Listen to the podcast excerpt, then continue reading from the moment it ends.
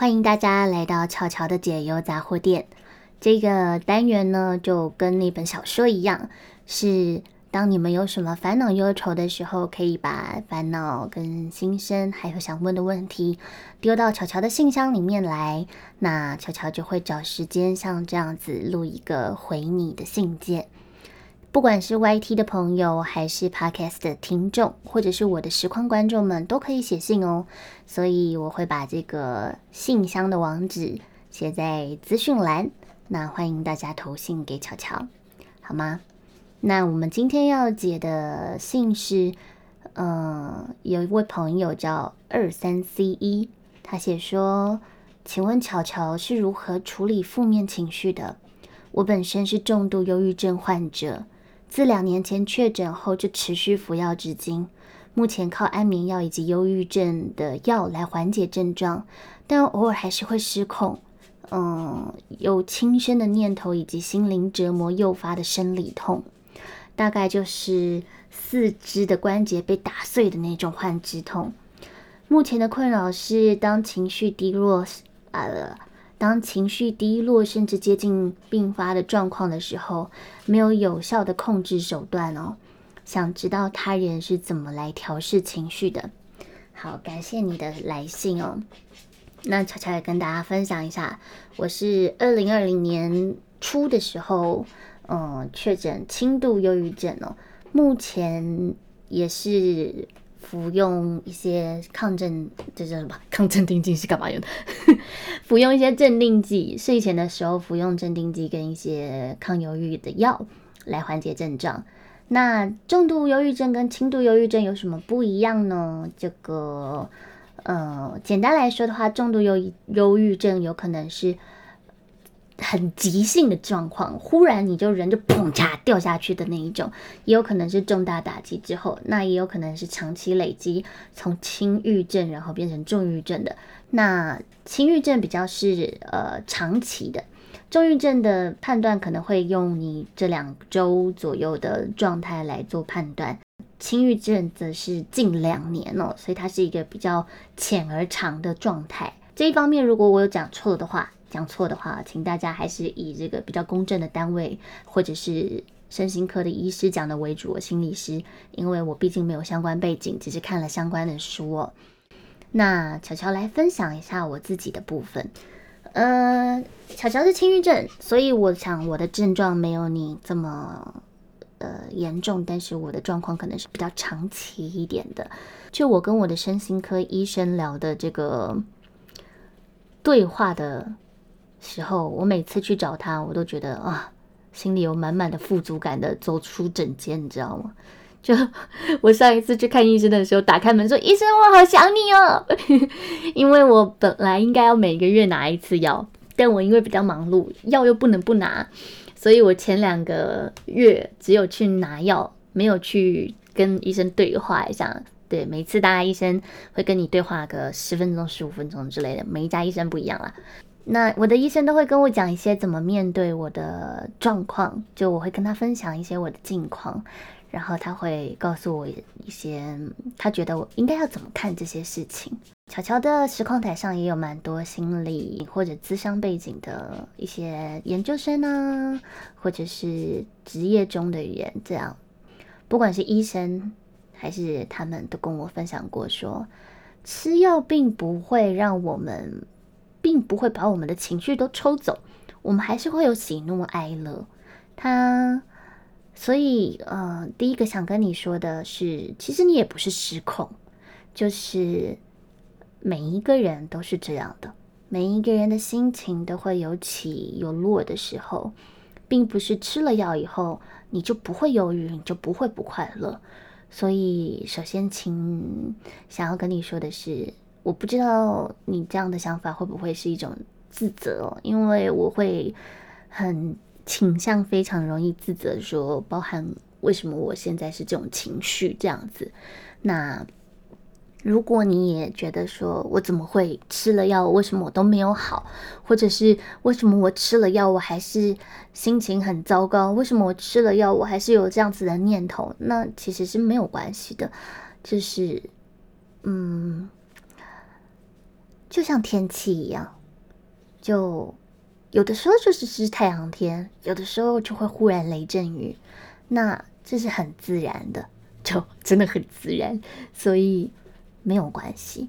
那你说心理折磨诱发的生理痛这方面，其实我不太清楚，但我以前听过一个叫完形生理，呃，不不不不，完形心理学的这个理论吗？它应该是一个理论，他在讲说我们会不自觉的把一些情绪转移到肢体上面，譬如说人紧张的时候就会习惯一直去。卷自己衣角啊，卷头发啊，然后或是手指乱动啊，或晃来晃去啊。大家常常看到那个忽然要被叫上台的人，都会有点就是上台报告会这样扭来扭去啊，会躁动啊，有没有小碎步啊之类的？大概是那种感觉，就是一种紧张哦。像我们那时候在练小提琴的时候，小提琴的老师跟我说，他的学生每一个刚学的时候。都一定会有一个地方紧绷，不管是肩膀耸太高、手太僵硬，甚至 他有一个学生很努力的，因为肩膀耸太高或手或很手很僵硬，会影响到那个动作，所以呢，他就一直转移、转移、转移、转移，最后转移到他的脚趾上。他一定要脚趾这样揪在一起，他才有办法拉琴。哦，所以我觉得，呃。患肢痛的部分，我在想会不会也是类似有些人压力大会头痛的那种感觉？因为你这封信写的蛮蛮浅的，就是说你并没有说造成你的忧郁症的成因是什么。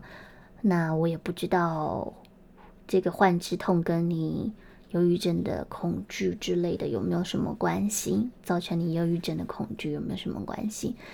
不过，我觉得你可以跟你的心理师谈谈，或者是你的身心科给你药的医生谈谈，说你觉得你有患肢痛的状况，那是有什么可能原因造成？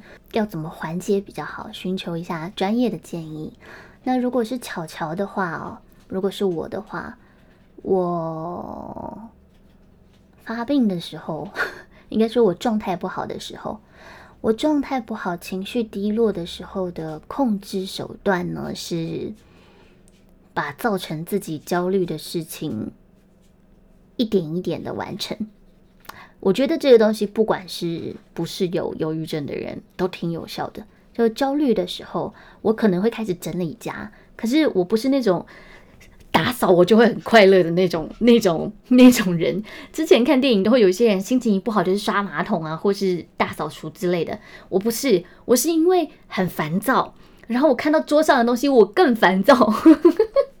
我平常很不爱打扫，然后我看到桌上的东西很乱，我更烦躁，所以我就想解决这个让我觉得烦躁的环境。结果收着收着还真的有点效果。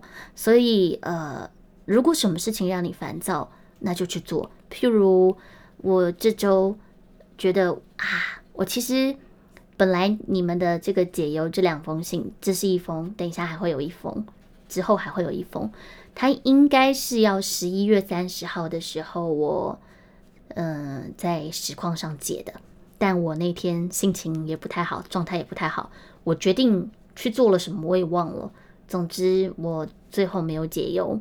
先跟你们说声抱歉，两位如果在等十一月三十号的话，先跟你们说声抱歉。于是呢，我就下定决心，现在是十二月五号嘛，我就下定决心，我一个礼拜内要把你们的这两个解忧录成 podcast，然后上架。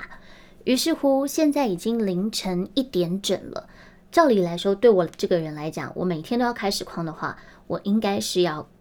呃，开实况然后不录的，可是我就觉得不行，一件事情放在心里没有做，我就觉得好有压力，就觉得有点焦虑，所以我不管，我就觉得好，我不管我几点才要开台，不管录完它整个剪辑完，或者是明天再弄也好，反正我就是要做，我就要做一些，做一点进度也好，只做一部分也好，然后做很多也好。我就是要做一些我想做的事情，来让我不焦虑。这是，然后做了以后，你会有一点成就感，想到这个做了一点有一点成就感，我就要推另外一本书，叫《办到了日记》哦，一个日本的作家写的。他就是讲说，啊，当你觉得自己很没有自信的时候，如果你能够这个一点一点的做一些你想做的事，想一些自己今天努力过的事，那你把它记录下来。你就不会忘记你做过的每一个小小的点点滴滴，你就会发现，其实你做了很多事，你很棒这样子。可是呢，我跟你说，人真的低潮的时候，我也试过，就是即使我告诉我自己，我今天做了很多事，我还是很低潮的时候，我有的时候会选择睡觉。像我刚开始发现我轻郁症的时候，是我长期的睡觉，就是长时间的睡觉，我每一天都要睡。睡个十四个小时，甚至是十八个小时之类的。我告诉医生说，我醒不过来，或我醒来以后很快就会又想睡觉，可能是一种逃避心态。所以我觉得也没什么不好。这个逃避虽可耻，但有用嘛，对不对？所以如果你能睡着，我觉得去睡觉也没什么不好。那，嗯，想做什么，觉得自己没做到的事，就去试着做做看。有做没做都是尝试，有的时候会让自己有一点成就感。那还有什么呢？嗯，还有一个可能是大家流行的正念吧。正念不是什么什么正面思考哦，而是活在当下。活在当下的意思就是感觉被风吹，感觉淋雨，感觉空气的温度，感觉空气吸进来的时候，嗯，经过我的鼻腔凉凉的。然后把它吐出去，哎呦，鼻子痒痒的。这一切的过程呢，或者用你的脚扭扭你的这个现在踩着的地方啊，是木头，感觉你的身边的东西，像我现在可以听到瓜宝的脚步声，就去听听瓜宝的脚步声，或者是看他，我看他，他也看我，然后就觉得好好笑。活在当下，像我今天，嗯。去录音的路上，经过一家 Seven，就我在人行道走，Seven 不是都有那个窗边的座椅吗？可以让人吃饭的那个，就有三个学生在那边，显然是一起在用手游连线玩东西。我就看着他们走过去的时候，就会心一笑了一下。这种会心一笑，感觉有点像是这个想到以前的网咖。我觉得。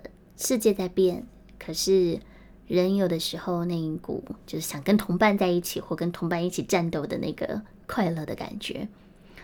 如果是用快乐的心态在玩的话，那是不会变。所以我看到他们，我就觉得嗯，有点小温暖，然后笑了一下，大概是那种感觉吧。活在当下，去感知你喝的饮料，譬如喝一杯可可，如果会让你很快乐的话，就去喝一杯热可可，然后闻闻它的味道。感觉它的温度，放进嘴巴里面是苦的还是甜的？吞下去，然后这个热可可经过你的食道到你的胃里，热热的感觉。这一切的过程呢，这是正念，活在当下，感受当下。那还有一个做法是我自己情绪比较纠结的时候会做的，就是写，把自己的感受写下来。譬如说，好痛，我的。或者是好烦、好难过，然后再拉一条线问自己原因是什么？我为什么好痛？因为我，譬如说，因为我有忧郁症。为什么忧郁症会患直痛？我不知道，我不知道，那要怎么办？去问问医生？问号，泡泡热水？问号，嗯嗯，真的让自己捏捏一下自己，感觉痛一不一样？问号之之类的，或是试着深呼吸？问号，就是。然后去把它一个一个试过，一个一个试过，再填上答案，说这样有用吗？这样没用吗？等等的，或是问说哦，因为我有忧郁症，那为什么忧郁症会患止痛？诶，又来了，不知道。那不忧郁就不会患止痛吗？然后就想想，嗯，以前我不忧郁的时候会患止痛吗？那我，那假如不会的话，那为什么忧郁症？就会患之痛，不是这个想刚刚讲过了，所以它有个好处，它会帮助我们不打回圈，就是不会一直在那边绕圈圈。可以问说，那为什么我会得到忧郁症？一定有什么事情是当初或者是一直以来困扰着我们。让我们感到忧郁的吧？那那是什么呢？那那背后我的需求跟价值观是什么呢？去探讨哦有点烦啊！如果你觉得探讨到烦了，你就放下也没关系。它的好处是你今天想想想以后，你觉得你写完了也好，你放下暂时不想想了也好，你把它丢着，那张纸留着，没事。你可能睡觉正打算睡觉到一半的或睡到一半的时候，你会忽然有想法，然后忽然觉得呃我要把这个填上去，然后你就可以去完整我称为自己的心灵地图的这个这个探索的过程。那你甚至可以拿它跟智商心理师或者是身心科医师去讨论，说你探讨了或你有哪一些疑问，逐渐的去找答案。我觉得会让你，会让我觉得啊，原来是这样啊。那这是以上对乔乔，呃，真的情绪不好的时候我会做的几件事情哦。听自己现在觉得有共鸣的音乐，然后跟着他唱歌，也是我会做的事。我会不顾一切的在路上唱歌啊，偶尔会顾及一下，不要吵到别人。嗯，想哭就哭，对，想哭就哭，想唱歌就唱歌。然后有的时候帮助别人也会让我心情变好。嗯，帮助别人的时候，看到别人的感谢或者是微笑之类的，也会让我觉得心情很好。被帮助也会让我觉得心情很好了，觉得这世界上有人重视你。譬如我不知道录了这一封，你会不会觉得还有一个人关心你？但很抱歉，我这么晚才才录给你哦，I'm sorry。乔乔之前有分享过一本书，叫做《忧郁症自救手册》，大家如果有兴趣的话，我们 Podcast 会放上来给大家听，然后书也可以买，我觉得写的非常的好。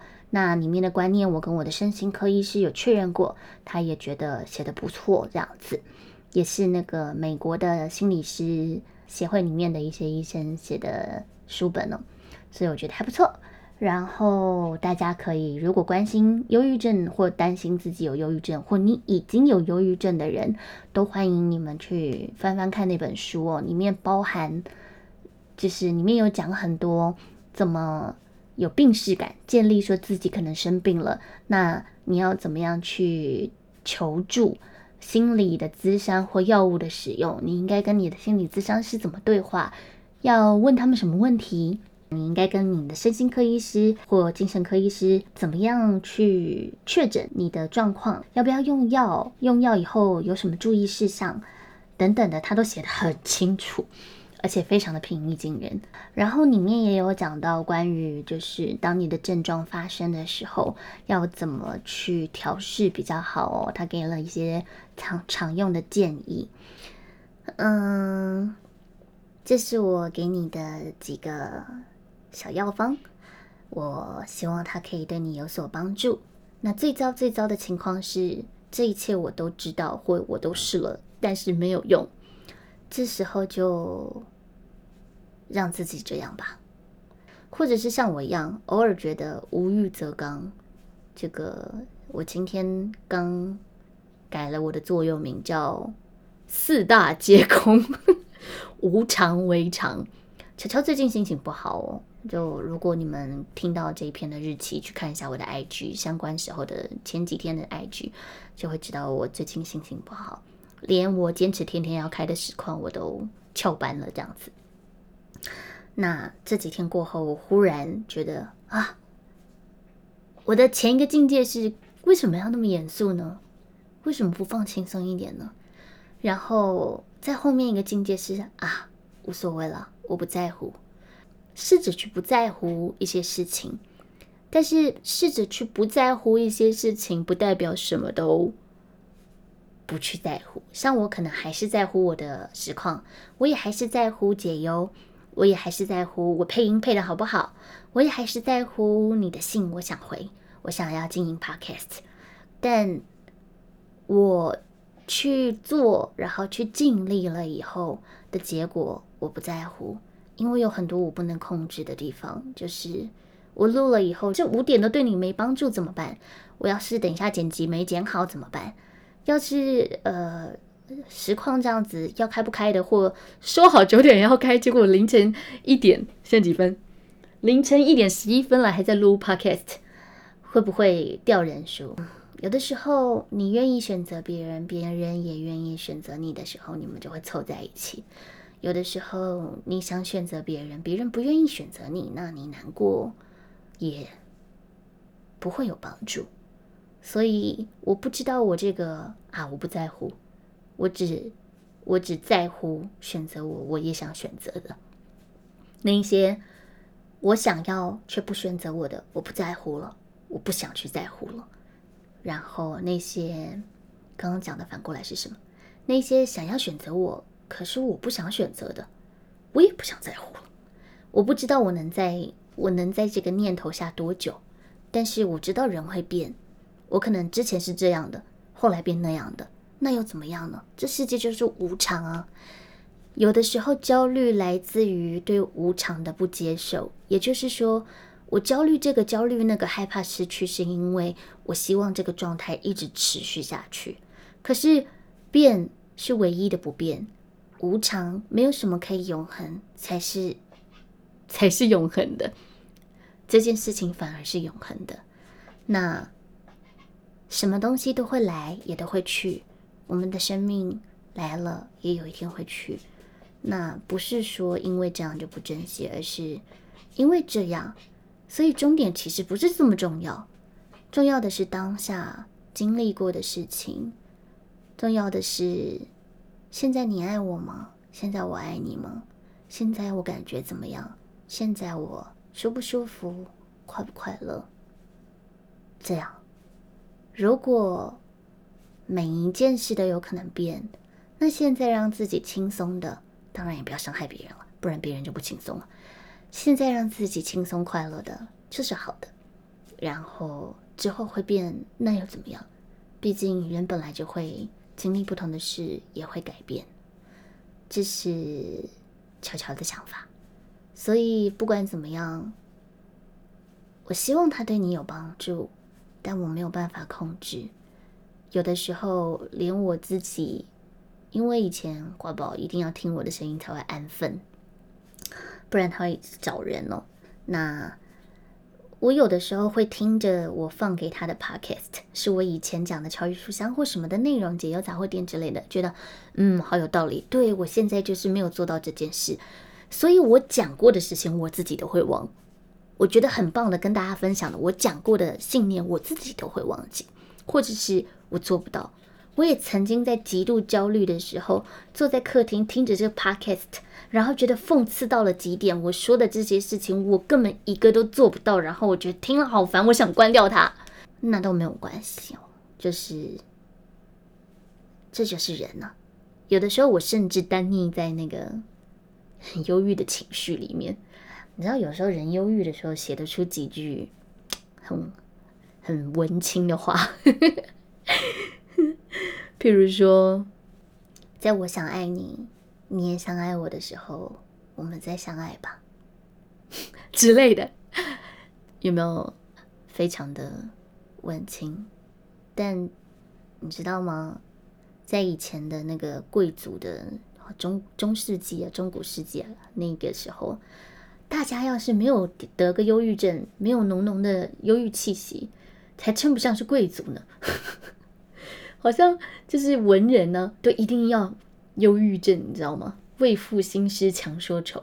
如果你不对这个落叶感伤，不为花朵枯萎而感伤，好像你就少了那么一点知性的感觉。所以，或许我们都是些文青范儿。好啦，这是悄悄的。解忧这封哦，给二三四一的关于如果我呃忧郁情绪低落的时候，我怎么调试心情跟情绪哦？做点自己想做的，然后告诉自己怎么样都好。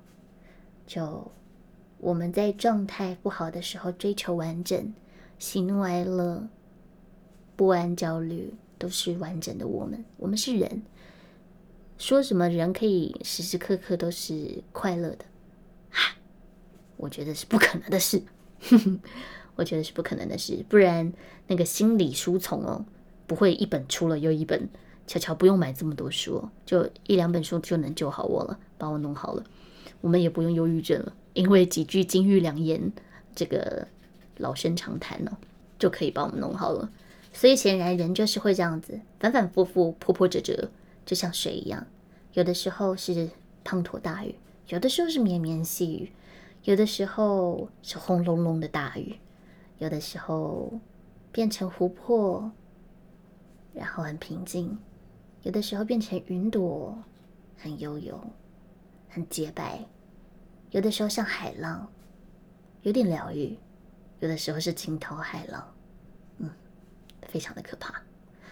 有的时候能滋养生命，有的时候能毁掉什么。上善若水吗？我其实真的不确定，但我觉得这很自然，这就是人，有什么情绪都很自然。我是巧巧，这里是巧巧的聊心事之。解忧杂货店，我到底应该把它分成三个分门别类好，还是统合在巧巧的聊心事之巧语书这巧巧的聊心事之解忧杂货店，还是什么好呢？我也不知道。或许有一天我们会找到答案，就像你的答案一样。希望对你有帮助。我们下一篇 podcast 再见。也谢谢听到现在的人，欢迎你们直接 Google 搜寻王巧巧。就可以看到很多悄悄的 YT、IG、FB、Podcast，记得帮我订阅、按赞，让我的声音被更多人听到。如果你喜欢的话，也把我分享出去吧。希望我可以用声音入侵你的世界，然后在你的心里种下一些美好的种子。时间到的时候，就可以让它发芽，然后可以陪你，可以让我存在。很长，很长，拜不。